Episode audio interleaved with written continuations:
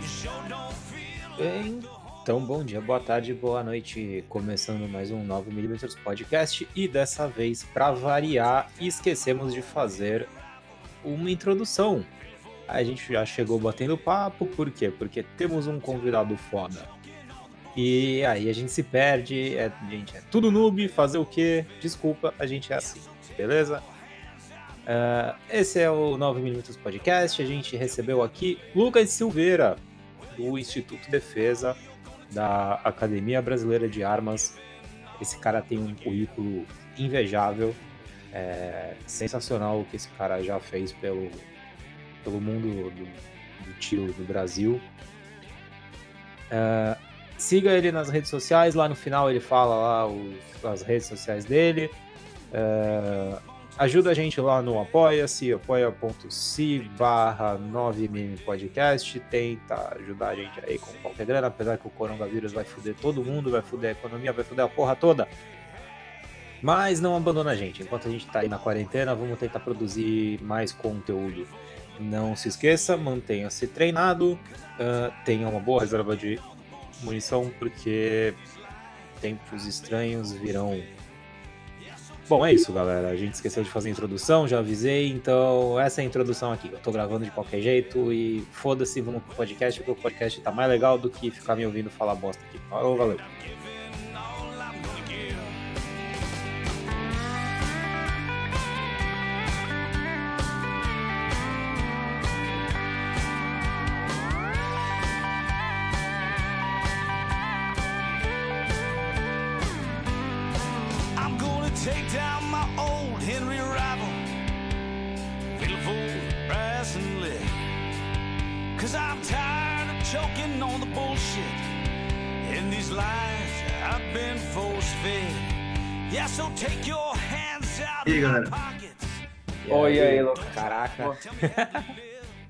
Pô, cara, Beleza? primeiro, beleza, é, pô, primeiro, brigadão aí, cara, pô, você tomar, a gente tomar um pouquinho do teu tempo, eu sei que, pô, você tem vários projetos aí, pô, Instituto de Defesa, a ABA, e sei que seu tempo é corrido pra caramba, velho. pô, Não, valeu cara, mesmo. Eu por- agradeço a paciência e agradeço o convite também. Os últimos. Esse ano, na verdade, começou numa pegada muito forte aqui de trabalho, sabe? Eu até pedi a paciência aí de se tratarem, agend- agendarem com a Jéssica, porque tá foda, tô internado no estande direto aqui.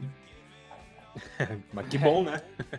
É, Isso é bom. Isso, isso também mostra que, pô, a gente tá, tá evoluindo aí, né, cara? Cada É, vez mais a galera parece- buscando, buscando treinar, buscando curso, a porra toda. Parece que sim, cara. É uma, uma fase. Uma fase confusa desde o ano passado, né? Toda, É. toda a comunidade está procurando se adaptar ainda em relação a novo governo, novas normas, enfim. Exatamente, é, é, na verdade, cada hora, cada hora se tem uma, uma decisão nova, uma norma nova, tá complicado mesmo. Isso aí, cara, é muito legal a iniciativa aí do podcast. Sabe que faz tempo que eu quero fazer um pro defesa, cara. Mas Pô, ia ser irado, hein? Ia, Ia ser ser bom, ia irado. ser bom. Muito bom, cara. Muito bom ter um é, podcast. abraçar, fazer junto aí, vamos pra cima, cara. Pô, Pô, vambora. Tamo, tamo dentro. Tá convidado. Eu não- nunca fiz, nunca organizei um podcast, nem sei como é que funciona, cara.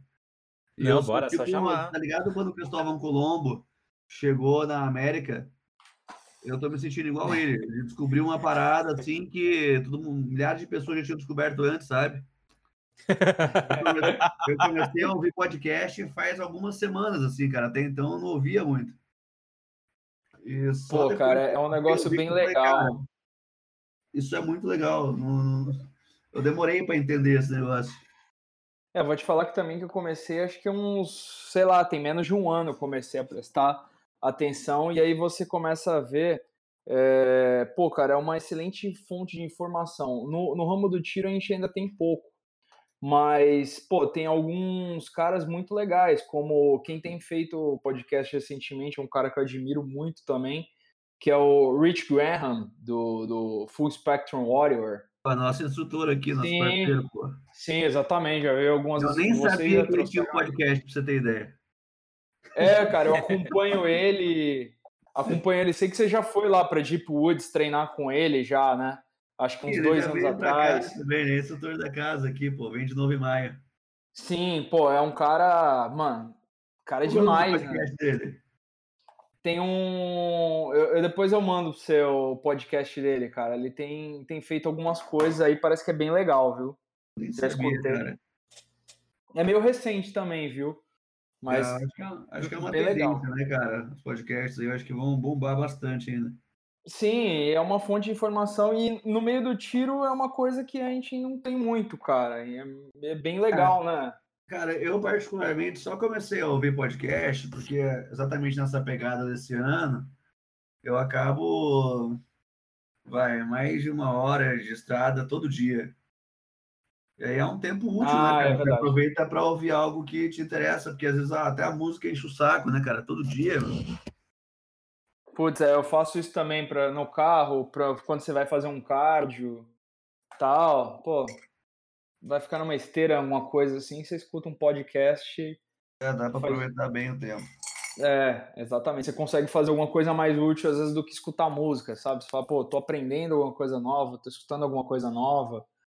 É um bagulho bem legal nesse sentido, cara. Exatamente.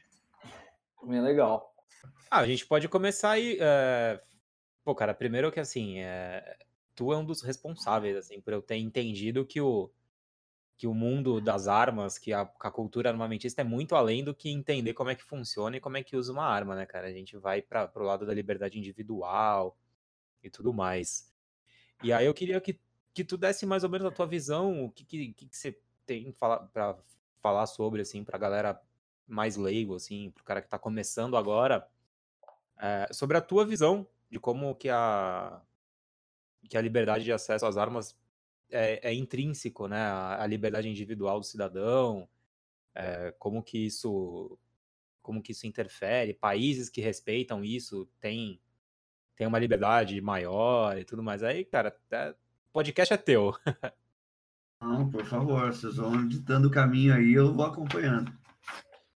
E, e aqui não tem regra, não. Pode xingar, pode falar palavrão, pode, falar o Pode que falar quiser palavrão, aqui. tá liberado. Tá liberado, tá? 100%. 100%. Não Legal. tem problema. Aqui não tem fresco escutando, não. Fechado. Então, Lucas, e aí, ah, ne- nessa parte de, de- da tua visão, da, qual a, a relação entre ah, direitos individuais, a liberdade, né, de, do, do cidadão como um todo, e o que que isso tem a ver com ah, acesso a armas e liberdade de, de acesso, compra de arma, registro de arma? Co- que, que, que se relaciona aí uma coisa com a outra? Beleza. Bom, é, a liberdade de acesso às armas no Brasil tem uma construção histórica bastante peculiar.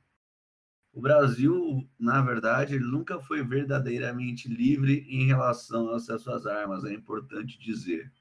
Já na época das ordenações filipenses, ainda na, na época do Brasil colônia, né, a gente tinha restrições a armas sobre este território.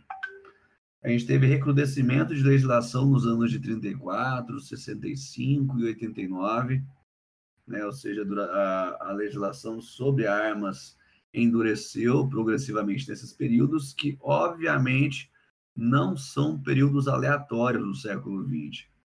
O- uma coisa que eu faço sempre questão de provar com base em dados históricos nas palestras do Instituto Defesa é essa falta de relação entre a legislação de acesso às armas, a legislação que impede de uma forma ou outra o acesso às armas e o, a segurança pública, né? Então veja, cara, Brasil colônia, os anos de 34, 65, 89 eram anos todos que se existia um, um, uma discussão política e não uma discussão contra a segurança pública no país. Decorrente disso, recrudesceu-se a legislação de armas. Então, um ponto central que eu faço questão de enfatizar sempre que eu tenho a oportunidade é fazer com que as pessoas deixem de tentar relacionar de forma direta segurança pública com acesso às armas. O primeiro ponto, a coisa mais importante quando se fala sobre acesso às armas, é, é esclarecer que se trata de um exercício de liberdade. Para quem é jurista, para quem estuda direito, ou para quem ainda que por curiosidade passou em algum momento pela, pelo direito constitucional, sabe-se que as, as constituições são separadas pedagogicamente até em gerações, e as constituições de primeira geração são aquelas que prevêem a proteção do cidadão contra o Estado. No Brasil, a Constituição de 88 diz que todo poder emana do povo, mas na prática não é isso que acontece, porque esqueceu-se de uma relação muito forte entre o poder e o uso da força. A mesma legislação no Brasil que diz que todo poder emana do povo, diz também que o Estado tem monopólio da força. E isso é absolutamente contraditório, por mais perniciosa, por mais ardilosa que a argumentação dos legisladores, juristas, dos doutrinadores seja. A força significa, o poder, na verdade, significa você fazer com que outra pessoa se submeta à sua vontade. Isso só é possível através da força. Pode ser a força política, a força econômica, a força bélica e assim por diante. As armas em poder do povo significam a possibilidade de o povo exercer a força se o poder não for exercido de outra maneira. É uma garantia que se tem para que, em última análise, o poder realmente, o poder de fato, esteja em poder do povo, né? esteja nas mãos do povo. No Brasil não tem isso. E é essa que é a nossa discussão central no, no Instituto Defesa. Essa é a briga que a gente tem para esclarecer para as pessoas.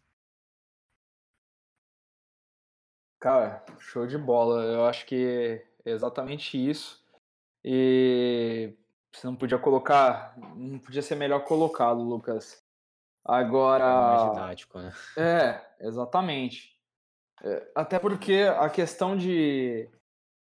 Uma, uma vez eu até escutei um policial americano falando e ele falou, e ele falou uma coisa que era o seguinte: ele falou, na verdade, as pessoas têm até uma, uma versão equivocada ao achar que o policial carrega uma arma para protegê-las. Na verdade, o policial carrega uma arma para proteger a si mesmo do desempenho daquela função dele. Ou seja, na uhum. verdade, a, a segurança de, de, cada um de nós não pode ser colocada é, ao policial, a, ao Estado, a uma força pública. Cada um tem que ser responsável pela sua segurança, na verdade. É, é contraproducente, né? Veja que não precisa ser um grande especialista, não precisa ser um doutor, nesse escopo específico, para que com uma análise muito rasa você perceba que a violência ah, ou a falta da segurança pública esteja relacionada com vários fatores. Eu não vou, é, muito embora a gente não possa culpar a realidade social por alguém que comete um roubo, ou seja, não vou falar que o cara está roubando porque ele é pobre, porque ele não teve condição. É claro que o sujeito que nasce em uma situação escrota de vida, com maus exemplos, com gente podre ao redor dele, é óbvio que ele é influenciado para ser podre e escroto também. E vai muito além, né? O, o fato da arma de fogo estar em poder do, em poder do cidadão, de modo geral, é uma última camada de segurança. Né? A segurança pública é, assim, mais complexa do que as armas, mas, por outro lado, vale dizer que todos os estudos apontam para uma correlação fraca e negativa entre crimes violentos e armas em circulação em quaisquer territórios, independente de outros indicadores, o que nos leva a crer que existe não apenas uma correlação, mas também uma causalidade muito embora é importante que se esclareça que nunca foi feito um estudo de, um estudo de causalidade com essas variáveis. É, até hoje, até onde eu sei, até hoje não existe nenhum, nenhum estudo conclusivo né, de que mais armas, mais violência. Né? Não existe nada, é, nada que realmente comprove isso. Quando a gente fala mais armas, mais violência, é preciso você esclarecer dois, é, duas formas de relacionar as duas variáveis. Eu até tenho alguns textos sobre isso no portal do Instituto de Defesa. Tem também um vídeo sobre isso no YouTube do Instituto de Defesa e, salvo engano, no Facebook da campanha do armamento também, para explicar a diferença entre correlação e causalidade. Para quem não entende, eu faço questão de repetir também.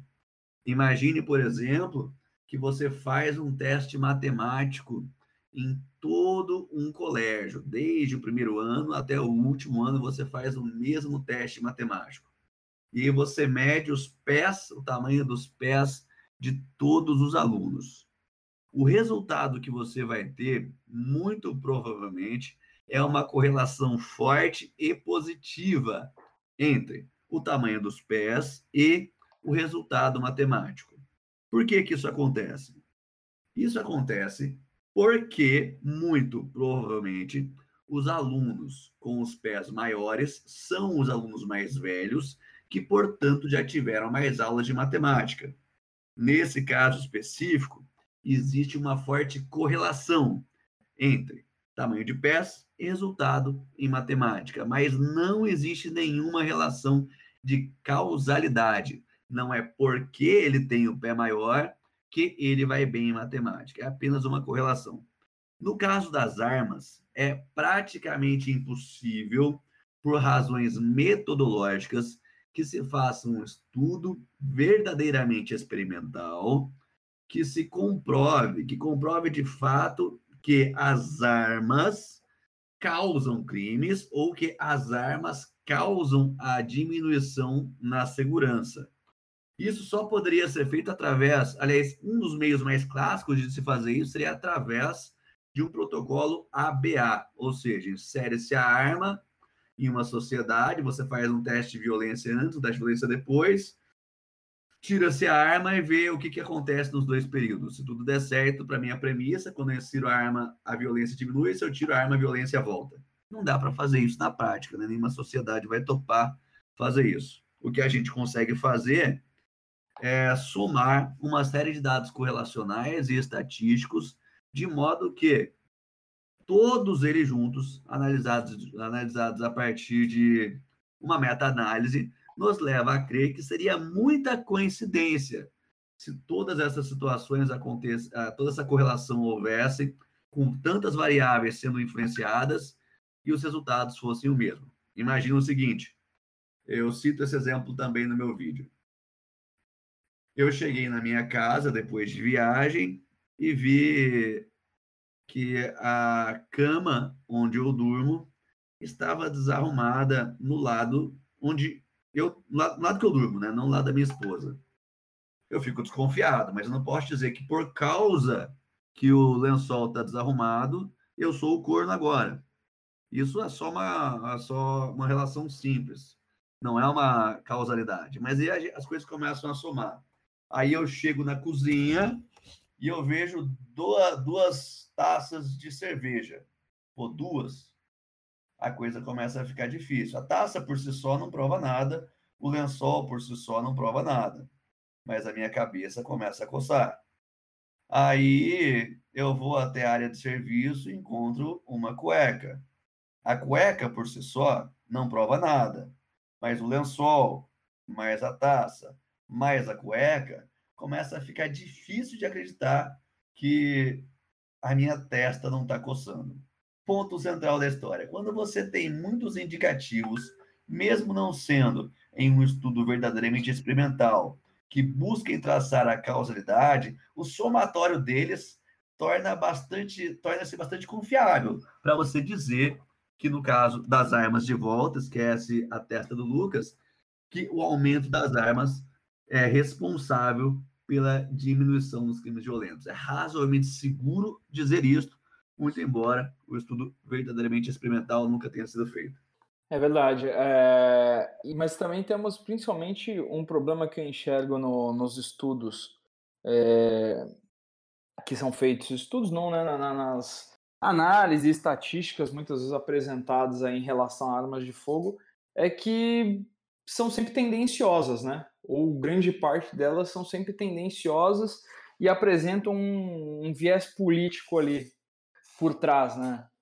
O que complica mais ainda a questão a confiabilidade né, desses estudos? Disso não se tem dúvida. Mas quando a gente fala em ciência, é, quando você tem um artigo científico bem delineado, ele é replicável, reproduzível, repetível. Em outras palavras, significa que se você escreveu a sua metodologia no papel que você publicou e eu fizer exatamente a mesma coisa que você fez, eu tenho que ter o mesmo resultado.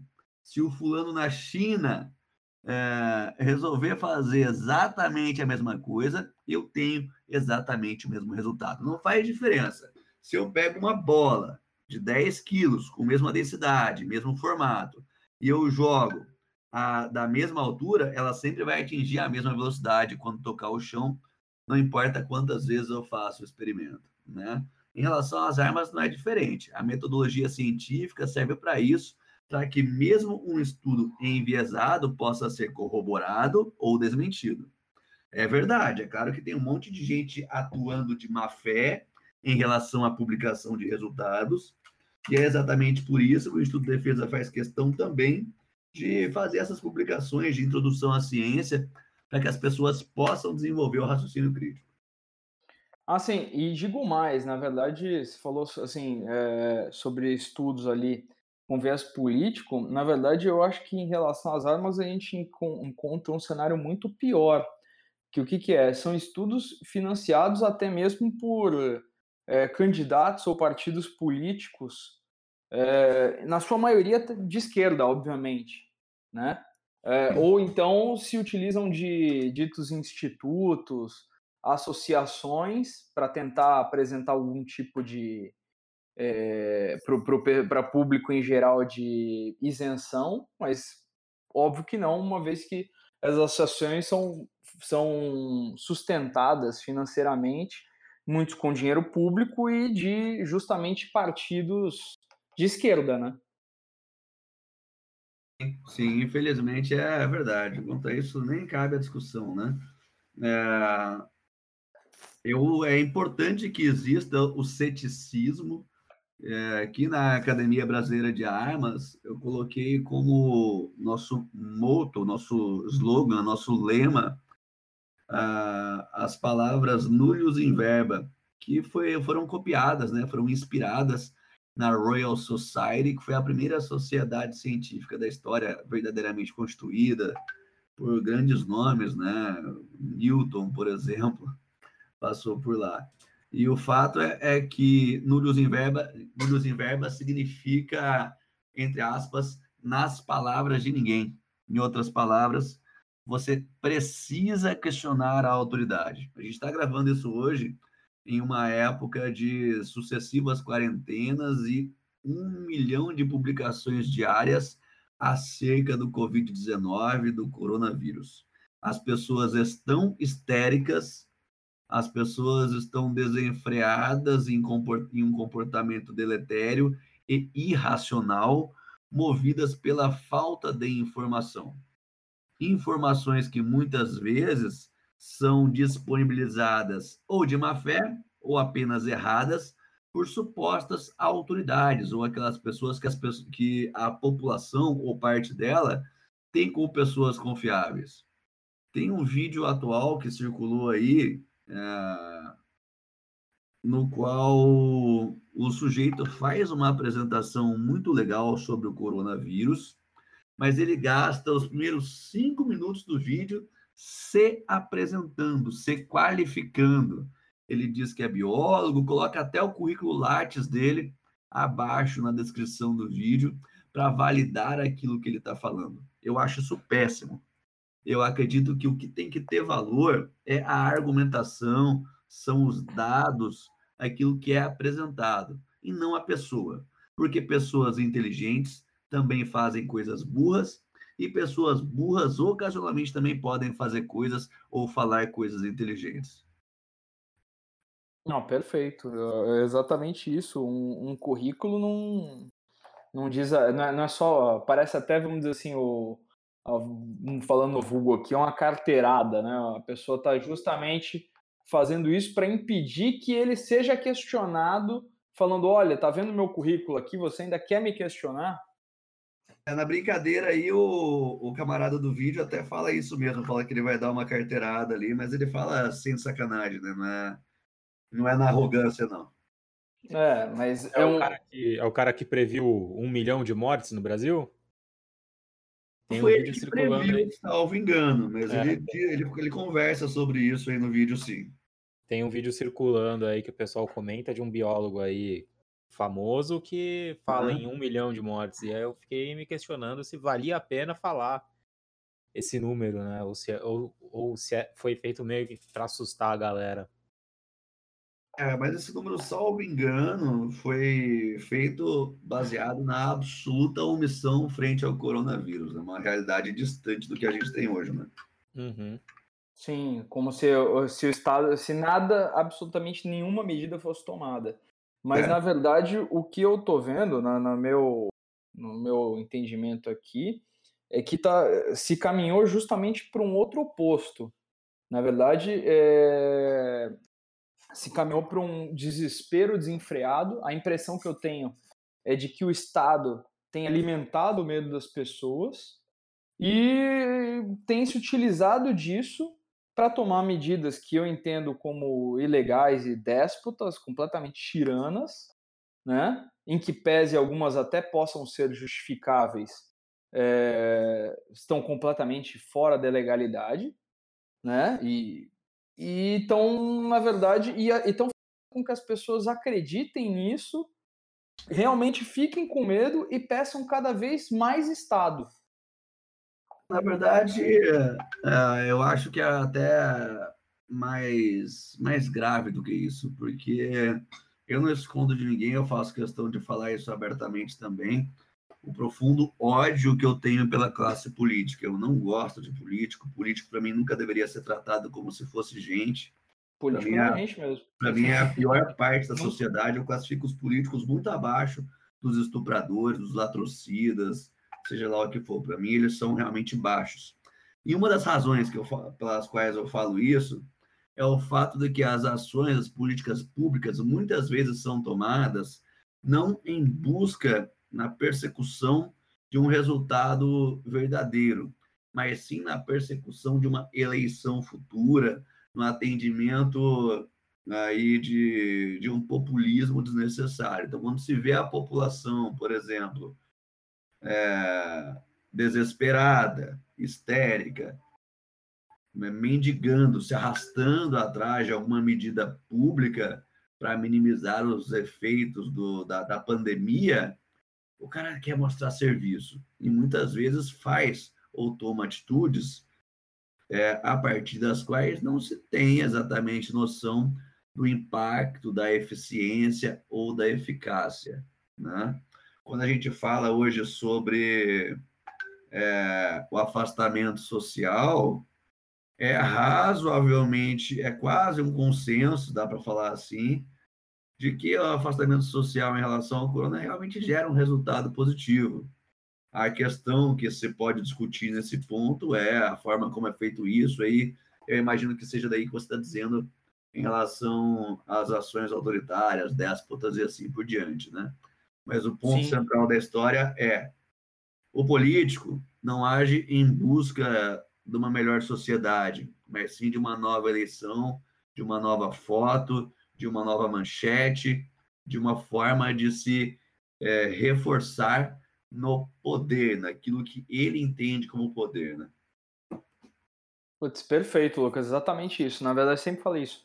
É, um político, ele, as pessoas ainda no Brasil, elas têm a, a ideia de que o político está é, preocupado com o bem-estar do, do, do, dos seus subordinados, dos seus cidadãos, é, chame como quiser, né, da população, ele não está preocupado, ele está preocupado apenas com ele mesmo e com a sede é, incansável por poder né, que ele tem e de se perpetuar sempre no poder. É isso. Ele não está não tá pouco preocupado com o bem-estar de, de, de ninguém, ele só quer realmente um caminho para se manter sempre no poder. Seja, e aqui não estamos falando, não, não estamos falando, pelo menos eu não estou me referindo a partido, a ninguém. Eu estou colocando seja de modo. Esquerda, seja direita. Seja direita, seja, seja centro, seja, seja qualquer partido. Eles estão sempre atrás do interesse próprio e da perpetuação no poder. Concordo, concordo. E a gente tem os reflexos disso, obviamente, nas políticas de desarmamento. Né? É, voltando lá no começo da conversa, a gente falou sobre a relação entre o poder e a força, e é óbvio que se alguém precisa se manter no poder, é imperativo que ela tenha para si o máximo de força. E uma das formas de se fazer isso é tirando a força daqueles a quem, sobre quem ele quer exercer o poder. Em outras palavras, se o político quer ter força, se o político quer ter poder, ele tem que tirar poder do povo. E é, é uma, uma relação inversa, né? A força tem que estar alocada de alguma forma, quanto mais distribuída ela tiver, menos poder uma pessoa só tem. Ah, exatamente isso. Inclusive, é, para mim, é, isso foi sempre muito claro ali, é, até trazendo para o nosso mundo aqui, as próprias decisões, portarias e regulamentos sobre armas no Brasil, onde sempre se manteve e sempre ela, eh, toda a legislação sempre foi redigida de modo a que o governo e vamos dizer assim e o exército ou as polícias tivessem uma superioridade é, sobre armamento sobre sobre a população, ou seja, demonstrando para mim um claro medo do povo. E para mim, o governo só pode ter medo do povo se está fazendo coisa errada, ou se pretende fazer algo errado. Considerando que isso acontece no Brasil de forma bastante otimista desde 34, vale dizer que gerações foram criadas, nasceram e morreram sendo influenciadas por uma lógica que muitas vezes, aliás, que sempre não faz sentido. Você tem pessoas nesse período que efetivamente acreditaram que o desarmamento era bom para a sociedade, que ele prevenia crimes, que apenas a polícia deveria ter armas, que fuzil é coisa de exército, que silenciador é coisa de assassino né, por absoluta falta de informação, muitas vezes por ingenuidade e, como de praxe, forçosamente, ardilosamente sendo utilizados, massa de manobra de, mais uma vez, a classe mais perniciosa do Brasil, que são os políticos. É, eu acho que uma coisa que eu estava comentando no Twitter hoje, que se a galera, com esse, com esse negócio de de corona aí, de, de coronavírus aí, a galera não percebeu que quanto mais Estado, pior as coisas ficam, quanto mais controle, menos liberdade você tem. Eu acho que a galera não percebe mais, hein, cara. É uma briga constante, né? É uma briga constante, não é. Provavelmente não é em uma geração que você consegue mudar a consciência, a cultura de um país em relação a isso, né? em relação ao que é liberdade. Vai ser uma coisa Meu, que a gente vai ter muito trabalho. Oi? Vai ser uma coisa que a gente vai ter muito trabalho para tentar mudar, né? Sim, sim. O, o meu desafio do Lucas, que faz isso através do Defesa, principalmente, mas também através da Academia Brasileira de Armas, também roda de amigos e assim por diante, no churrasco, a gente faz a mesma coisa. É, pouco a pouco, soltar ali doses homeopáticas de ideias sobre liberdade, fazer com que as pessoas questionem, né? Porque uma pergunta sem resposta fica na cabeça da pessoa, por mais que muitas vezes ela tem uma resposta programada, automática na cabeça dele ou dela, a pessoa. Uh, mas quando você faz ela pensar a respeito, por mais que ela não admita de imediato, aquilo vai ficar martelando na cabeça dela, né? E isso é uma relação também com ego, com formação e assim por diante. É difícil uma pessoa estar realmente disposta a aceitar novas informações e, se for o caso, mudar de opinião. Isso não é para qualquer um, não. Isso é bem verdade. Sim. Mas mesmo assim é engraçado você ver, é, a gente vê hoje em dia, mesmo é, com acesso à internet, acesso à, à informação, é, poxa, o que, o que eu vejo muitas vezes é que, desculpa, mas no brasileiro médio me falta senso crítico. Porque, poxa, com o nível de informação e acesso que temos hoje, internet, você conseguir verificar realmente, as pessoas têm uma aceitação quase que automática, sem questionar, é, tanto os comandos e desmandos do governo, é, quanto matérias tendenciosas midiáticas e etc. Cara, eu acho isso simplesmente inconcebível nos dias atuais. Mas a impressão é que hoje a gente realmente tem uma maioria de, de gado mesmo. A preguiça, é, a inércia é o estado natural do ser humano. Isso não, não dá para negar, né? É absolutamente é, fora do natural a pessoa que vai atrás de informação com sede, que se dedica, que deixa de comer uma lasanha para ler um livro ou para ler um artigo, que deixa de, sei lá, sentar no sofá e ter a informação chegando até, até ela através de um meio de comunicação e ser o, o responsável ativo pela busca e seleção da informação. Isso é um ponto muito fora da curva. Isso não é só no Brasil, isso é, é inerente à própria realidade humana, né? Ô, Lucas, vamos falar do, do Instituto Defesa. Explica aí pro, pro afegão médio aí, para quem. O cara chegou hoje, chegou hoje no, no, no, mundo armamentista, quer entender o que, que é o Instituto Defesa, qual a ligação com a Academia Brasileira de Armas. Explica aí para quem tá ouvindo. O cara não entende nada de nada. Defesa surgiu no auge do desarmamento no Brasil, né, nas campanhas de 2009, onde ano após ano 10 milhões de reais eram extraídos do erário federal, aquele dinheiro que você é subtraído por meio dos impostos, né? Somava-se a isso o que era extraído dos erários estaduais e municipais, então você era roubado em múltiplas fontes através dos tributos federais, estaduais e municipais.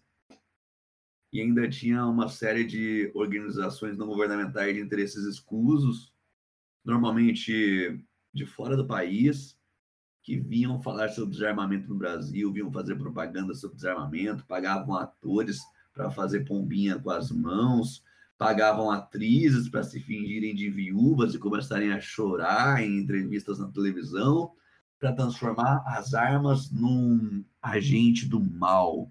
Né?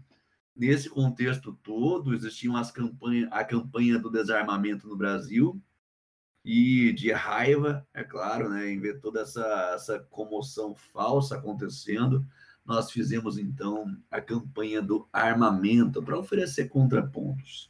É importante dizer que no Brasil o...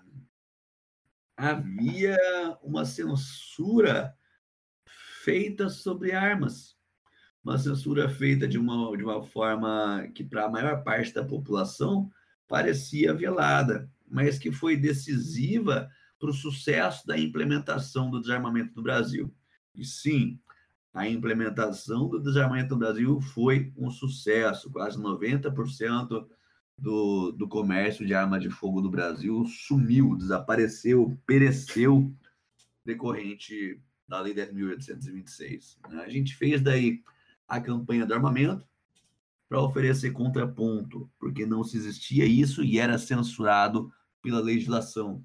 O antigo R105, o decreto 3665 de 2000, restringia, entre muitas outras coisas, a publicidade de armas e munições no Brasil, ressalvadas publicações específicas, coisa que praticamente não existia. A publicação do tema no Brasil é incipiente e irrelevante em termos de, de visualizações. Mas com o advento das redes sociais, da internet cada vez mais popular, a gente começou a publicar dados, informações sobre armas, e a coisa começou a tomar corpo porque existia uma grande ignorância sobre o tema. Ainda existe hoje, imagina há, há 10 anos, há mais de 10 anos, como é que isso acontecia, né? As pessoas não sabiam o que era uma arma, não sabiam que a 10.826 não proibia a aquisição de armas, aliás, que existia forma de se portar armas, inclusive legalmente, não sabiam, não tinham ideia de quem, de como que funcionava um clube de tiro, um centro de treinamento, nada disso, as pessoas não sabiam disso. O papel da, da campanha de armamento, à época, era esfregar isso na cara das pessoas, na, de forma de forma agressiva mesmo. A gente fazia publicação de armas, a gente fazia vídeos de armas, é, em um período que não existia. Hoje você acessa o YouTube publica, e digita armas no mecanismo de procura qualquer, não só no YouTube, vai aparecer milhares de resultados. Na época, só aparecia resultado em inglês. Em português, naquela época, provavelmente quem gravava era Alexandre Lima, acho que o GA também, e mais um, talvez, nomes que se contavam nos dedos de uma mão.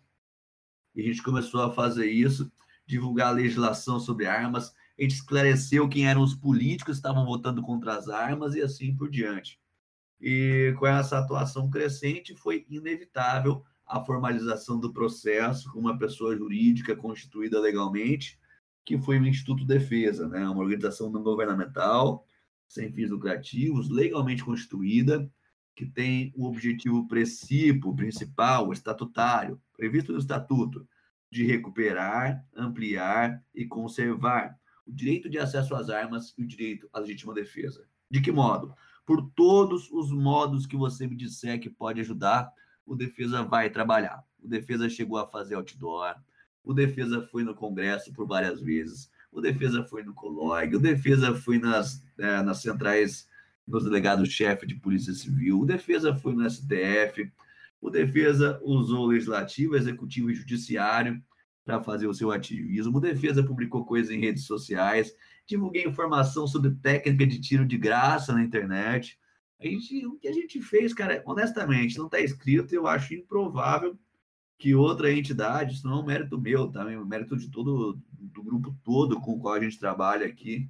Eu não acho que outro grupo no mundo tenha feito tanto. Por mais que a, a NRA seja sempre um padrão ouro, quando o assunto de ativismo pro armas seja falado. A, a, intensidade que o Instituto de Defesa trabalhou nos últimos 10 anos não se compara com a NRA, porque a NRA nasceu junto com os Estados Unidos, né? Então, tem um mérito diferente nessa história toda. Então, o Defesa está aí para isso.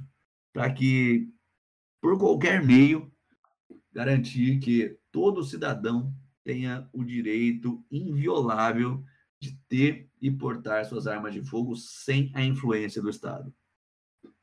Isso aí, caraca. Bom, fala do, do, da Academia Brasileira de Armas também. É, exatamente. Cara, a Academia Brasileira de Armas é bom frisar que não tem relação com defesa. A única coisa que liga o defesa à academia é o Lucas. É, se por um lado o Instituto de Defesa é uma organização não governamental sem fins lucrativos, a Academia Brasileira de Armas é uma empresa que tem sim fins lucrativos. Eu preciso ganhar dinheiro. e minha, o meu sustento principal hoje vem da Academia Brasileira de Armas, que é um centro de treinamento, né, no qual a gente procura de forma cuidadosa selecionar boas práticas, bons instrutores. A gente falou agora há pouco aí do Rich, Rich Graham, né? o Full Spectrum Warrior USA no Instagram. São pessoas que a gente traz para perto da gente para que a academia sempre esteja inovando o estado da arte quando o assunto é tiro e tática no Brasil. Então a gente consegue juntar um grupo de pessoas para dar instrução, para cursos e treinamentos. Nosso foco aqui é este. Durante 2020, por exemplo, a gente tem cursos em todos os finais de semana do ano, até dezembro marcados.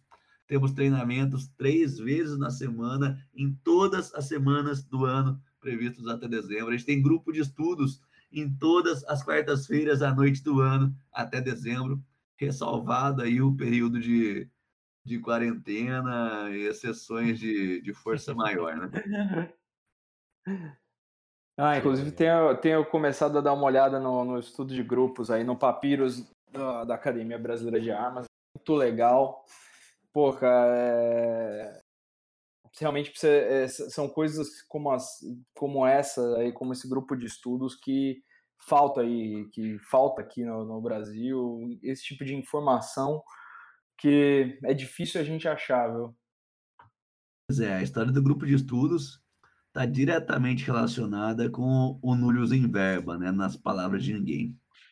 O tiro, quando você para para observar o tiro de forma cética, bastante criteriosa, você vê que ele enfrentava, enfrenta hoje o mesmo problema que a comunidade científica enfrentava na Idade Média. Né? Existia uma autoridade, ou algumas autoridades, que eram respeitadas na comunidade, que falavam qualquer merda e acabavam tendo essa merda repetida sem que as pessoas questionassem o porquê. Daí vem a história do nullus in verba, do nosso lema, né? Nosso papel é realmente, por meio do grupo de estudos, fazer com que oferecer material científico, estatístico, para que as pessoas questionem uma série de práticas. Se você tiver a oportunidade, são nossos convidados, por favor, venham treinar aqui de participar de treinamentos com a gente, o nosso foco é sempre trabalhar de uma forma ou de outra fora da curva, ou na pior das hipóteses, ou melhor, não sei, testar coisas fora do praxe, ainda que a gente esteja errado, né? Errar faz parte do processo de aprendizado. Mas questionar, testar coisas diferentes do que são comumente feitas por mera repetição. Se tem uma coisa que me incomoda, é a pessoa que faz alguma coisa e não sabe por quê. Boa. É isso verdade. É... isso é o que eu mais vejo no nosso no meio, no meio do tiro. Cara. Isso é o que eu mais... Isso é um pirula e, e, e, movimento circense. Eu gosto de contar uma, uma história nos cursos, especialmente nos cursos de 360 CQD, né? Que é o nome atual para o antigo Car System. Uhum. É, eu sempre faço uma brincadeira, que é contar uma história que é assim. Eu fui fazer um peixe um dia, e eu ia colocar o peixe no fogão, e aí eu fui interpelado pela senhora minha mãe, que falou, Lucas, para aí, você não pode fazer isso que você está fazendo. Eu perguntei, o que foi, mãe? E minha mãe disse, você precisa cortar a cabeça do peixe. Eu falei, por quê? Eu gosto de comer cabeça de peixe.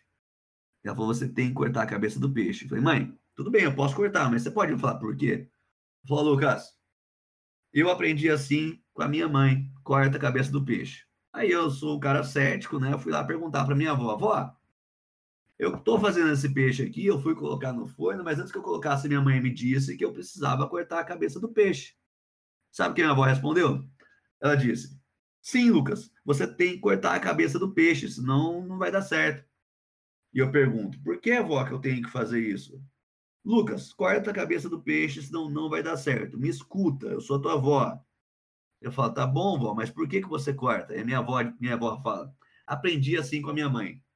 Aí a minha paciência estava esgotando, eu peguei o telefone, liguei para minha avó, minha bisavó, né, que já estava lá no, no, hospital, acamada, falei, ô Bisa, olha, eu quero fazer um peixe aqui em casa, mas a minha mãe falou que tinha que cortar a cabeça, e minha avó concordou eu quero fazer o peixe com a cabeça, eu posso? A minha bisavó respondeu, pode, Lucas. No teu forno cabe, no meu não cabia.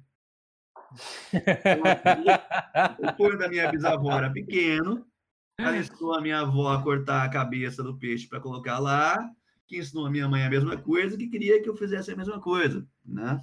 E as pessoas seguem fazendo a mesma história, repetindo as coisas, porque alguém de confiança ensinou elas assim, mas esquece que, como a gente falou hoje também, pessoas inteligentes também fazem coisas idiotas e vice-versa, né? Tem inclusive experimentos sobre isso, né? Se você procurar no YouTube, você vai ver, procura aí por macacos, banana, jaula e água. Já viu esse experimento? Não, não. esse não. Isso é sério, tá? A história da minha avó é brincadeira, mas o experimento com macacos é sério. Isso acontece com macacos e acontece também com seres humanos. É uma armadilha de aprendizado que a gente tem que combater. Você pega um grupo de macacos e coloca dentro de uma jaula. Dentro dessa jaula, junto com os macacos, tem uma escada que leva até um cacho de bananas. O macaco vê a banana, vê a escada. O primeiro macaco vai subir a escada para pegar a banana e todos os macacos, indistintamente, tomam um banho de água gelada. Macaco não gosta de banho de água gelada, nem eu, para falar a verdade. Bom, é. dá um tempinho, o macaco desiste, é claro, depois daquele banho, né? Mas o segundo macaco vê a banana, vê a escada, vai tentar subir, vai tentar outra vez. Ele vai subir a escada e assim que ele vai pegar a banana, todos os macacos tomam um banho de água gelada. O terceiro macaco fala: pô, gente, desculpa aí, mas eu vou ter que testar essa história. E a hora que ele vai subir a escada e vai pegar a banana, o resto da macacada já está de saco cheio e enche o macaco de porrada. Esse, esse macaco não tomou mais água, né? O quarto macaco vai subir na escada, a macacada enche ele de porrada, porque sabe que se ele tentar pegar a banana, eles vão tomar um banho de água. O que acontece é que naquele grupo, por exemplo, de 10 macacos, você tira um macaco e coloca o próximo. Um macaco que nunca viu nem porrada e nem água. O que, que ele vai fazer? Vai ver a banana, vai, vai ver a escada e vai tentar pegar a banana. Vai tomar porrada. Depois você coloca o segundo macaco novo, tira dois no total daquele grupo inicial. Ele vai ver a banana, vai ver a escada, vai tentar pegar a banana e vai tomar porrada. No fim do experimento, você tem 10 macacos que nunca viram porrada e nunca viram água, mas não sobem na escada. Isto não é achismo, isso não é senso comum, isso não é história igual do peixe da minha avó, isso é ciência. Você consegue reproduzir isso tudo sempre que você quiser. E se acontece com macaco, acontece com humano também. É um comportamento clássico e tem direta relação com o chamado efeito de manada. Né? Essa semana a gente viu as bolsas de as, as bolsas de valores do mundo inteiro caindo, que é uma coisa absurda. Né? Você tem um valor patrimonial de uma ação que diz respeito ao ativo, ativo daquele, daquela, daquela empresa dividido pelo número de ações, que é quanto aquilo realmente vale. Mas as pessoas ficaram tão desesperadas para vender as ações que venderam por muito menos do que ela vale, e isso continua caindo por conta do coronavírus. O efeito manada faz você tomar decisões idiotas, seja não pegar a banana, seja ter um comportamento errado em relação à arma de fogo ou em relação ao coronavírus. Que aula! ah, demais, né? Lucas, e aí, só em relação à Academia Brasileira? É, os treinamentos, eu, eu, vi que, por exemplo, vocês são um dos poucos lugares aí, pelo menos que eu acompanho, que fazem cursos de recarga, né? De munição, uhum. Que é uma coisa que, poxa, é uma coisa extremamente importante aí para o tiro. É, eu até digo que a, a, recarga é mais que uma ciência, é um misto de ciência e arte, né? Porque e, e, eu acho que até que por muitos atiradores é, é até deixada de lado, mas acho de extrema importância aí, né? Porque você pode você pode adaptar isso e poxa, você pode você pode usar conhecimentos de recarga para uma recarga defensiva, para esportiva, para vários fins, né? Isso sem contar nos acidentes, obviamente. E na parte. E, e os outros cursos na, mais na de combate? Vocês têm o, o Car System, né? E o que, que tem tido mais é, aí de novidade pessoal? A, o, a academia é organizada em algumas categorias de cursos. Nós temos cursos de tiro, nós temos cursos táticos e nós temos cursos especializados. Os cursos de tiro são aqueles cursos nos quais o foco é a utilização da arma de fogo. Em regra, esses cursos são organizados em três níveis. Então, você chega para um curso de pistola, por exemplo, você tem curso de pistola nível 1, 2 e 3. É baseado na tríade do combate do Jeff Cooper. É, gun Handling, Marksmanship Mindset. A gente pode falar mais sobre isso depois, se houver espaço. A gente Pô, tem legal. os cursos táticos. Os cursos táticos são aqueles cursos nos quais o tiro é a parte menos importante do curso. Por exemplo, um curso de PMC, um curso de CPO, MSO, um curso de guerra na selva, um curso de CQB, um curso de VCQB. São cursos nos quais o tiro é a parte menos importante que existe. Né? E a gente tem os cursos especializados, são cursos que não se enquadram em nenhum ou em, nem em outro é, grupo. Por exemplo, como você falou, o Card System, que hoje é o 360 CQD é uma técnica bastante específica de tiro.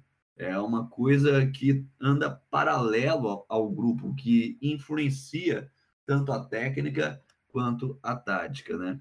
Mas tem aí, por exemplo, como você falou também, os cursos de recarga. É um curso especializado, não é nem técnico nem tático, na verdade, né?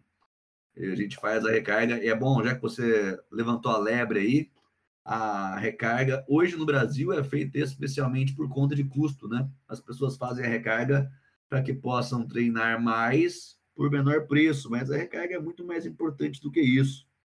Com a recarga ah, você pode falo... customizar uma munição para a sua necessidade, seja para o esporte, seja para defesa, para um tiro de precisão em uma situação específica. Muitas vezes o fabricante, seja a CBC ou qualquer outro fabricante do mundo, não faz uma munição com projétil do jeito que eu quero, com propelente que eu quero, para atingir um desempenho, uma trajetória da forma que eu preciso. Né? Isso faz muita diferença em desempenho esportivo e muita diferença também em tiro de precisão. É verdade. Para precisão, é, vamos assim, aqui no Brasil, diante do, do cenário que a gente tem brasileiro, é, na verdade o único jeito é a recarga mesmo né? Porque geralmente não tem acesso no mercado para precisão. Na verdade, para precisão, pelo menos no 308 aí, a gente tem só da, da CBC aquela munição, a Sniper 1, mas que ela é importada, né? E a CBC é. não tem, é, a CBC não tem disponibilidade imediata dela, ela faz, você tem que fazer pedido e aí é importação. É, sei disso porque eu já tentei, então acabo fazendo pessoal acaba fazendo recarga, não tem jeito.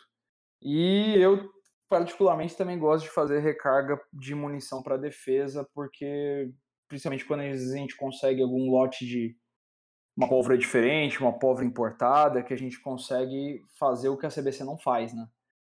É, a CBC, declaradamente, não tem interesse em fazer munição match, né? Munição para precisão. Ela fala isso declaradamente, não é a política da empresa, a política é realmente fazer números. E não dá para negar também que a CBC, quando o assunto é número, faz isso muito bem. Vende munição pra caramba naquilo que ela se propõe, é um segundo maior fabricante de munição do mundo, né?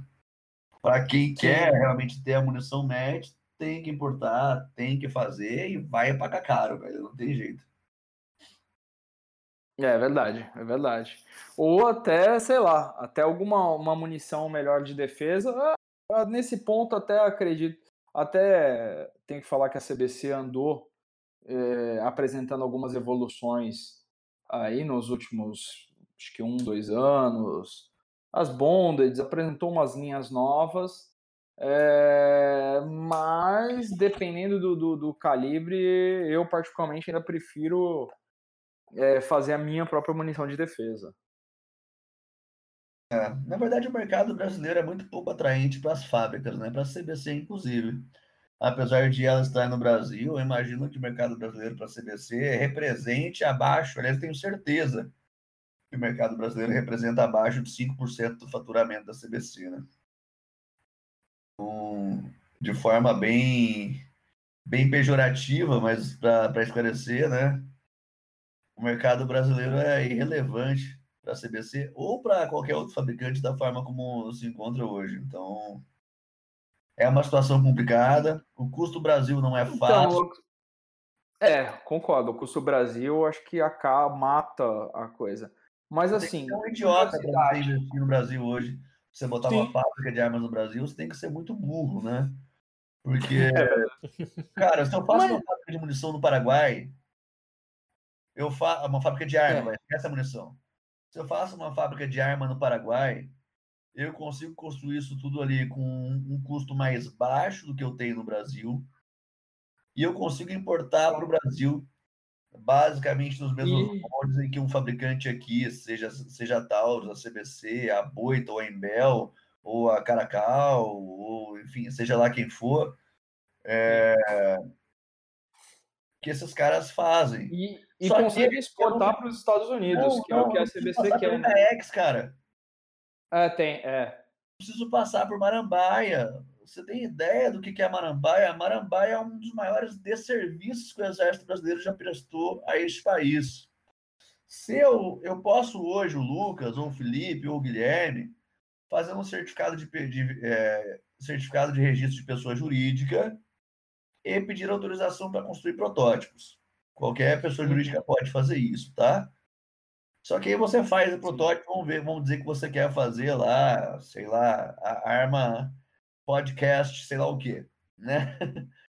E aí você fez o teu protótipo, meu Deus, essa arma é muito boa. Se você tivesse feito essa arma no Paraguai, você já podia vender no Brasil. Como você fez ela no Brasil, você tem que mandar a tua arma, pagar taxas e pagar munição para que o exército teste, sem prazo de devolução. Quem é o tapado Sim. que vai fazer isso no Brasil?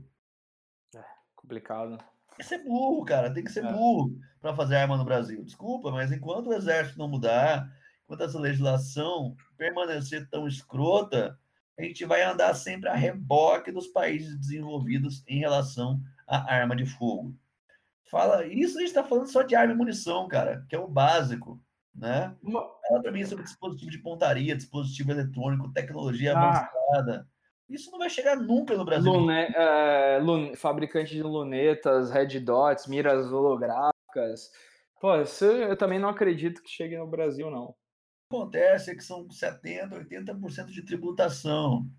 E quando você tributa alguma coisa, o, a economia nos ensina que você muda as duas curvas de oferta e procura, criando um peso morto tributário, que é uma integral feita dentro do gráfico, que mostra para a gente quanto o governo deixou de arrecadar, a empresa deixou de produzir e o consumidor deixou de consumir só por causa do tributo. O tributo é absolutamente deletério, especialmente em um valor tão alto como é, nos produtos que a gente tem como controlados aí pelo R105, né? A gente pode falar ainda sobre as curvas de Laffer, Phillips também, que, que são influenciadas por esse comportamento, mas eu acho que de forma para que qualquer pessoa entenda, quando existe uma tributação sobre um produto, todos perdem. Sim, concordo. Mas, Lucas, assim, é... eu concordo com você em relação também à CBC. Eu acho que o mercado é, interno, apesar de parecer, às vezes, aos olhos, nossa, muito grande, porque a CBC é a única tal, é, eu acho que, na verdade, eles ganham muito mais dinheiro vendendo as munições fabricadas aqui nos Estados Unidos, né, que caso o pessoal não saiba lá, é, a CBC utiliza o nome de Magtech, mas a munição é feita aqui no Brasil, na verdade só vai com uma embalagem com outro nome e é exportada para lá. Correto. Mas assim, diante disso, por que, que você acredita é, que, mesmo diante desse baixo faturamento e da irrelevância para a CBC e o custo Brasil, a CBC e a Taurus brigam tanto é, para se manter, para manter o monopólio no Brasil e, e, pelo menos essa é a minha visão, desculpa até te falar. A visão que eu tenho, a impressão que eu tenho é que uh, são duas empresas ali, duas marcas que brigam com unhas e dentes para manter esse monopólio no Brasil para que o Brasil não, não permitam novos fabricantes, como a gente já teve aí intenção da Caracal, fabricante de armas, da Ruag, fabricante de munições, e no final das coisas nada acontece, todo mundo volta atrás e Eu não posso falar em nome da Taurus nem da CVC. Eu falei em nome de um consumidor, de um ativista pro armas, é apenas isso, né? A leitura que eu tenho é que tanto uma quanto a outra, embora uma seja proprietária, subsidiária integral da outra, né? São administrações diferentes. É... São empresas, cara. Eles vão fazer o que for preciso para sobreviver no mercado e para aumentar ao máximo o faturamento e o lucro. Isso é o papel do empresário. Né? Qualquer administrador do mundo, em qualquer segmento, vai tentar fazer isso. Se o monopólio existe, é, ou se as restrições existem, o oligopólio existe, sei lá, pode procurar o nome mais técnico possível para isso. Eu até não raramente sou atacado por fazer essa afirmação, mas essa conta a gente não pode botar no rabo da CBC e da tal. Essa conta está no rabo do brasileiro, que aceita. Foi o brasileiro que aceitou que o Colog ditasse as regras sobre armas. Foi o brasileiro que aceita a Polícia Federal falando quem pode, quem não pode portar arma. É o brasileiro que aceitou a portaria 620 do Ministério da Defesa, ou que colocou congressista lá para fazer merda. Não foi a CBC. Beleza, a CBC dá o jeito dela, faz as negociatas aí e assim por diante. Mas espera aí, a gente está falando de um país de 200 milhões de habitantes. A CBC, é, em outra em última análise, é só uma pessoa, jurídica, no caso, né? Sim. Então, não dá para botar na conta da CBC essa história toda, cara. É conta, é conta do brasileiro e é uma das razões pelas quais nós falamos no Defesa abertamente sobre a desobediência civil. Pô, perfeito. Aí que é o, então, já, é o gancho já, que a gente queria falar. Exatamente. É próximo tema, já nem. É, é, sei lá, de uns seis meses para cá, eu tenho visto que você tem tocado muito nesse assunto de desobediência civil. E assim, cara, é contagiante. Já entrou na minha, já entrou na minha mente, eu já tô, já tô praticando. É, convido todos a praticar, estudar sobre o assunto. E, e aí, Lucas, qual a sua visão sobre isso? Como a gente pode aplicar isso no Brasil? É, os, os conceitos e tal. Para a desobediência civil, na verdade, é óbvio que, ainda que inconscientemente, boa parte dos armamentistas trabalham em relação a ela. Você pode ver daquela história toda de modinha, do balé tático, assim por diante, você vai achar por aí um monte de tatuagem de Don't Tread on Me, de Molon Lave, né, Come and Take, e assim por diante, que são marcos históricos da desobediência civil relacionados a armas. As pessoas tatuam isso, usam camiseta com uma cobrinha que não sabem o que significa, é, colocam um capacete espartano na camiseta, na tatu, desenha na arma, seja lá o que for, mas não pararam para refletir sobre o assunto. Fazem isso, mais uma vez, com a cabeça do peixe da minha avó, sem pensar por quê. O Defesa já trabalhou por vários meios em relação a a liberdade de acesso às armas. E a gente erra muito e aprende muito também. E parte desse amadurecimento foi entender que você não pode esperar que os políticos façam alguma coisa por você. A responsabilidade sobre a tua vida é tua, não é do Congresso Nacional. O Congresso vai fazer o possível sempre para manter o status quo porque tá bom para o Congresso. Eles ganham muito, têm um trabalho relativamente tranquilo, têm condições aí de. Bom, ganham.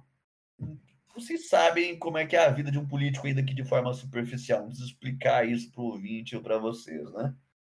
Então é contraproducente para um político modificar alguma coisa que está funcionando. Quem tem que modificar isso é o brasileiro, não é pedindo, não é puxando o saco de político, não é fazendo abaixo assinado.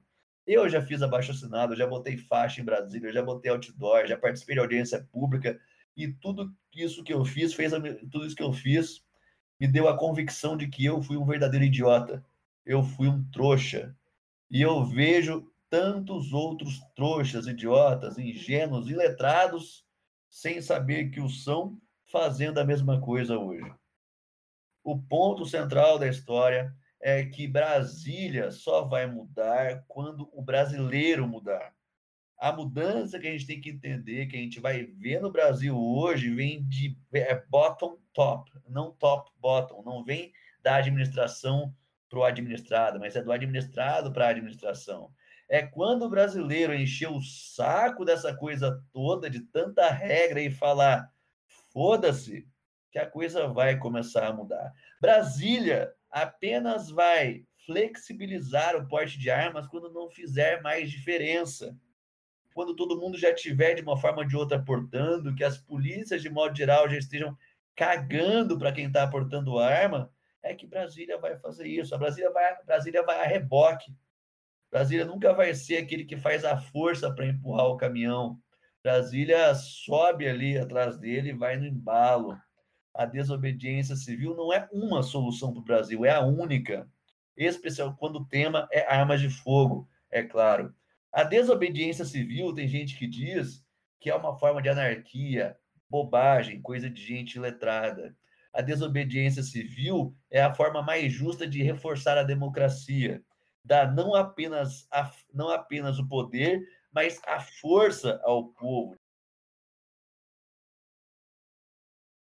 Quando o cidadão médio fala, não, eu não vou obedecer, ou quando 10, 100, mil, ainda que de forma velada, passam a desobedecer uma, uma norma, todo mundo fica sabendo, essa norma deixa de ter sentido. Passa a ser letra morta da lei. Vamos falar sobre o crime de, sobre o adultério, que já foi considerado crime, né? Quem é que leva a sério o adultério como crime hoje? Uma prática reiterada, consuetudinária. E o porte de arma tem que ser assim, as pessoas têm que portar arma assim. A gente viu muito, é, a gente viu isso se reforçando é, feliz ou infelizmente, seja lá como foi, especialmente após a portaria 28 do Colog, né, que abre aspas, várias aspas, deu o porte de arma para o atirador, fecha aquele monte de aspas de novo, né? Aí as pessoas passaram a usar disso como um ardil para portar as armas, é, digamos assim, não de acordo com a literalidade da norma, né? E é claro cada vez mais decorrente disso, mais pessoas estão portando, mais pessoas estão comprando arma e, portanto, mais poder tem em nome do povo. É desobediência civil, querendo ou não, consciente ou inconsciente, a desobediência civil. Aí que está a importância. Só que quando você faz isso de forma consciente, de propósito, tendo estudado a filosofia e a história por trás desse processo de desobediência, é óbvio que você consegue fazer isso melhor você consegue entender o que você está fazendo e por quê. Sim, nós somos, nós somos defensores da desobediência civil de forma organizada no defesa. Foi uma meta que a gente colocou para o ano de 2020, tratar sobre desobediência civil de forma aberta, levar essa informação às pessoas, para que as pessoas entendam que é, não é apenas uma saída para o assunto armas, mas é a única saída. Hoje eu faço palestra, eu tenho a felicidade de chegar, enfim, de palestras em círculos conservadores para gente que é legalista, e no fim da palestra eu vejo o legalista, o conservador, ah, o senhor de 70, 80 anos falando que tem que desobedecer.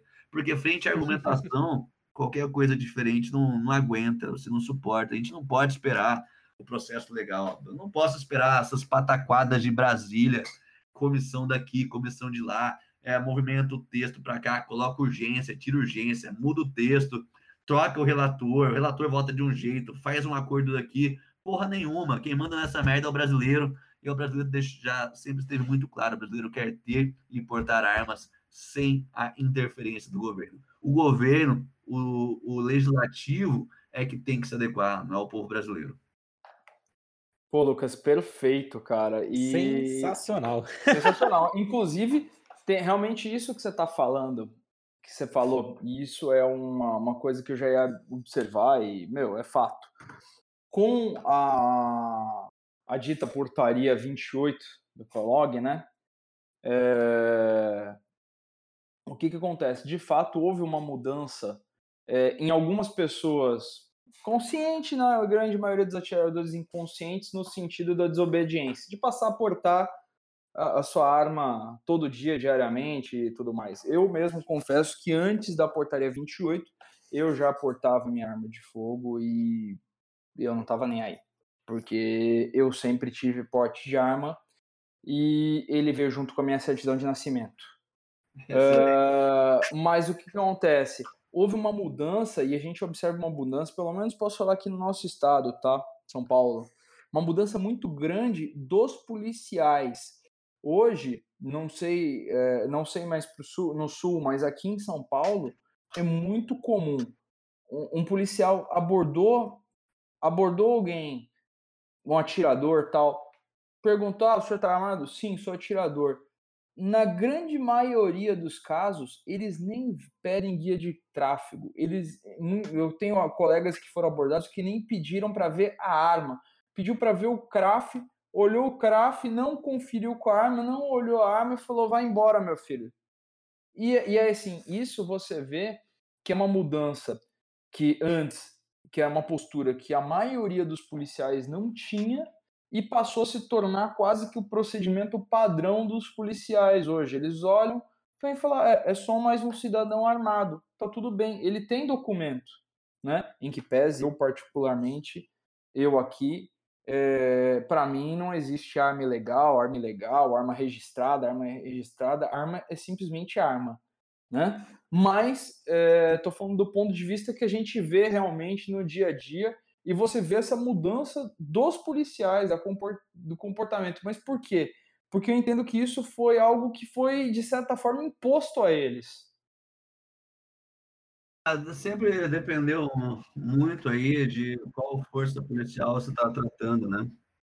É, mesmo antes dessa história toda, a gente tem relatos aqui no Paraná de gente boa dentro da polícia, ainda existe no Brasil polícia que não é concurseiro, né? Gente que realmente tem o sangue aí, que que está disposto a, a fazer o serviço de polícia de verdade, não essa umas pataquadas que a gente vê aí de idoso sendo preso por, por ter garrucho em casa e assim por diante, né? É, a gente tem vários, teve, né, vários casos aqui já na Portaria 28 da policiada, gente boa, é, não a, aconteceu comigo bem, inclusive, não apenas liberando o cara que está portando a arma, mas brigando por ele não colocar no coldre no fim da abordagem, né? É, pois é. Era uma, era uma situação ridícula que a gente vivia no Brasil antes da portaria 28, e mais ridículo ainda era ver as pessoas obedecendo, né? Imagina o camarada que tinha é, que transportável, dessa diferenciação entre porte e transporte, mas vamos lá que transportava três, quatro armas, inclusive armas longas, de casa para os estandes e botava arma desmuniciada no porta-malas. Você falou que podia, você falou que estava autorizado a xingar, né? Posso xingar? Pode. 100%. Vai tomar no cu, então, o imbecil que defendia isso ou até que fazia isso, porque não faz sentido, cara. Pô, vou dar uma arma de presente para vagabundo, é uma arma, caralho ela tem que estar pronta emprego. Se você não tem coragem de usar, sei lá, seja qualquer outro vai fazer outra coisa, sem desmerecer, mas seja cantor, seja gourmet, seja compositor, artista, não carrega uma arma com você, você não vai usar. A arma precisa ser usada, né? Ou deixa em casa para coleção, sei lá, sei lá, né?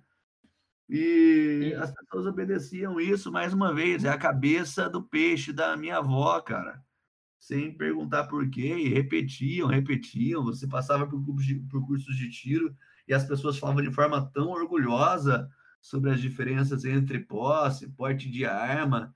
Ah, pô, gente, pelo amor de Deus, a gente tem que mudar. É por isso que eu digo, a mudança do Brasil tem que começar a partir do brasileiro.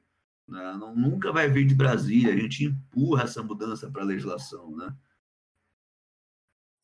Exatamente, Lucas. E, inclusive, é, eu já eu tive a infelicidade, e até hoje vejo alguns atiradores esportivos, que o pessoal acredita que ele não portando a arma dele, ele transportando ela desmuniciado no carro dele, se algum é, criminoso o abordar e for assaltá-lo, como ele não está oferecendo a, a, ameaça nenhuma, ele vai sair leso, só vão roubar a arma e a munição dele, entendeu? Inclusive, conhe... É, tem até alguns uh, conhecidos que o pessoal tem problema. O fuzil tá no porta-mala. Ninguém vai. Ninguém. Se, se for aqui levar, só vai levar o fuzil. Eu não tô armado.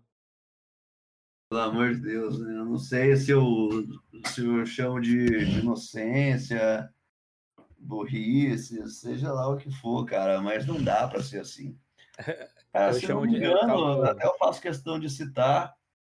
É, eu arrisco estar tá fazendo a citação errada, mas eu vou correr o risco.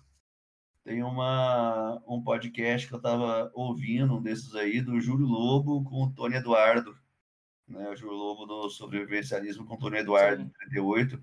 E, se não me engano, era o Tony que falava que a coragem é contagiante, né?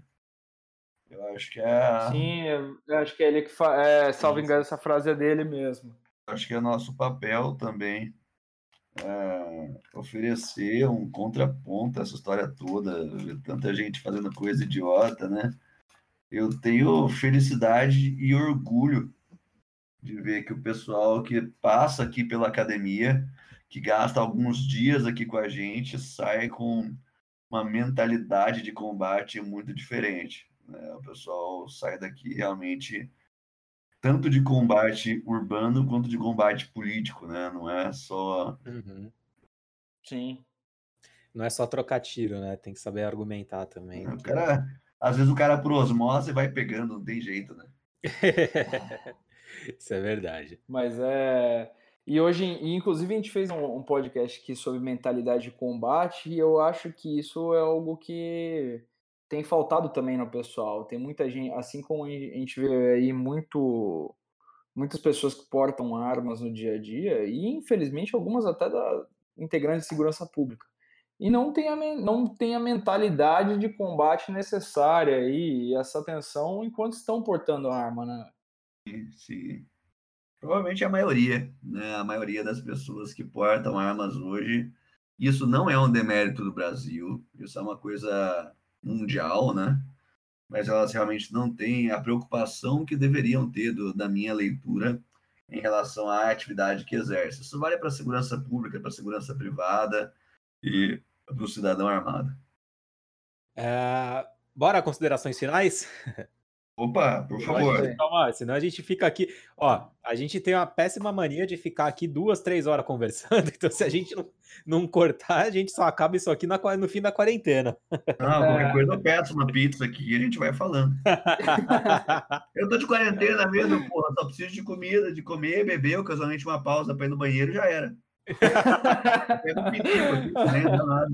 Então demorou, a gente vai preparando mais pauta aqui, isso não acaba Nossa. nunca. É. Pô. É, Mas é, acho que é isso aí. Lucas, fechado. Faz um convite aí pra galera te seguir no, no, no Instagram, dar tu, tuas redes sociais, o site aí do Defesa. Eu sempre indico o site do Instituto Defesa é, para o pessoal. Eu tenho. Tem um pessoal que me segue no Twitter, né? E hum. o pessoal sempre vem me perguntar em relação a clube, não sei o que, tem muita gente é, Nordeste, Norte e tal. E eu sempre dou lá aquela lista que vocês têm, que eu acho sensacional, de clubes por, por é, região. Em relação ao site do Defesa, eu estou num enorme débito aqui com os nossos visitantes, seguidores, associados, porque a gente está já desde o meio do ano passado, sei lá, tentando fazer algumas atualizações que estão acontecendo pouco a pouco, mas definitivamente não na velocidade que a gente gostaria. Tá? Não vou entrar no mérito operacional da história toda, mas o fato é que a gente está tentando melhorar o site aqui, mas muitas vezes umas partes não funcionam, ficam desatualizadas. Mas eu acho que ainda assim, hoje, o site do Instituto Defesa, www.defesa.org, é o maior portal de informações sobre arma de fogo em língua portuguesa no mundo. Eu não sei se algum outro portal tem mais conteúdo escrito. Se tem, me desculpa, mas eu acho improvável que tenha, porque são 10 anos de publicações ali. A gente ia precisar de alguém trabalhando por 10 anos para alcançar a gente ali, né? Mas a gente eu tá, conheço também. A gente está parado ali. É... A gente está preparando um aplicativo também, mas que depende do site, portanto, ele está em fase de teste hoje para Android. Se você acessar o Play Store, você consegue achar nosso aplicativo ali que está em fase de teste, vale frisar. Nosso, aproveito então com a permissão de vocês para convidar as pessoas a conhecerem não apenas o site, o cara vê o site, vê que está em construção, ele fica chateado, né? Mas não conhece só o site, não. Vem para as redes sociais conversar com a gente. Nós estamos hoje no YouTube, aliás. Uh, faz 32 minutos que estreou um vídeo novo no nosso canal do YouTube. A gente tem vídeos praticamente toda semana por lá, de armas ou de assuntos políticos. Estamos também no Insta, no Instagram, Instituto Defesa. Estamos nas redes no Facebook, Campanha do Armamento Instituto Defesa. A gente até tem Twitter, mas praticamente não atuamos por lá, tá bom? E mais do que, mais importante de tudo isso, participe dos encontros do Defesa, que acontecem basicamente em todas as unidades da federação. Ali o encontro agora é dia 8 de fevereiro aqui no Paraná. O próximo é dia 1 de agosto, se tudo der certo. No encontro de defesa, a gente reúne pessoas de, de todos os estratos da sociedade para tratar sobre armas. Né? Então, as pessoas vão no encontro, falam sobre armas, normalmente atiram, comem food truck, ouvem rock. Na, na última a gente tinha barbearia, tatuagem, food truck, chopp. Tinha o Moscatelli fazendo uma forja de faca ao vivo, exposição de arma, exposição de faca, um monte de coisa legal aí para a galera participar. Né? A gente faz isso com frequência e em vários encontros da sua região.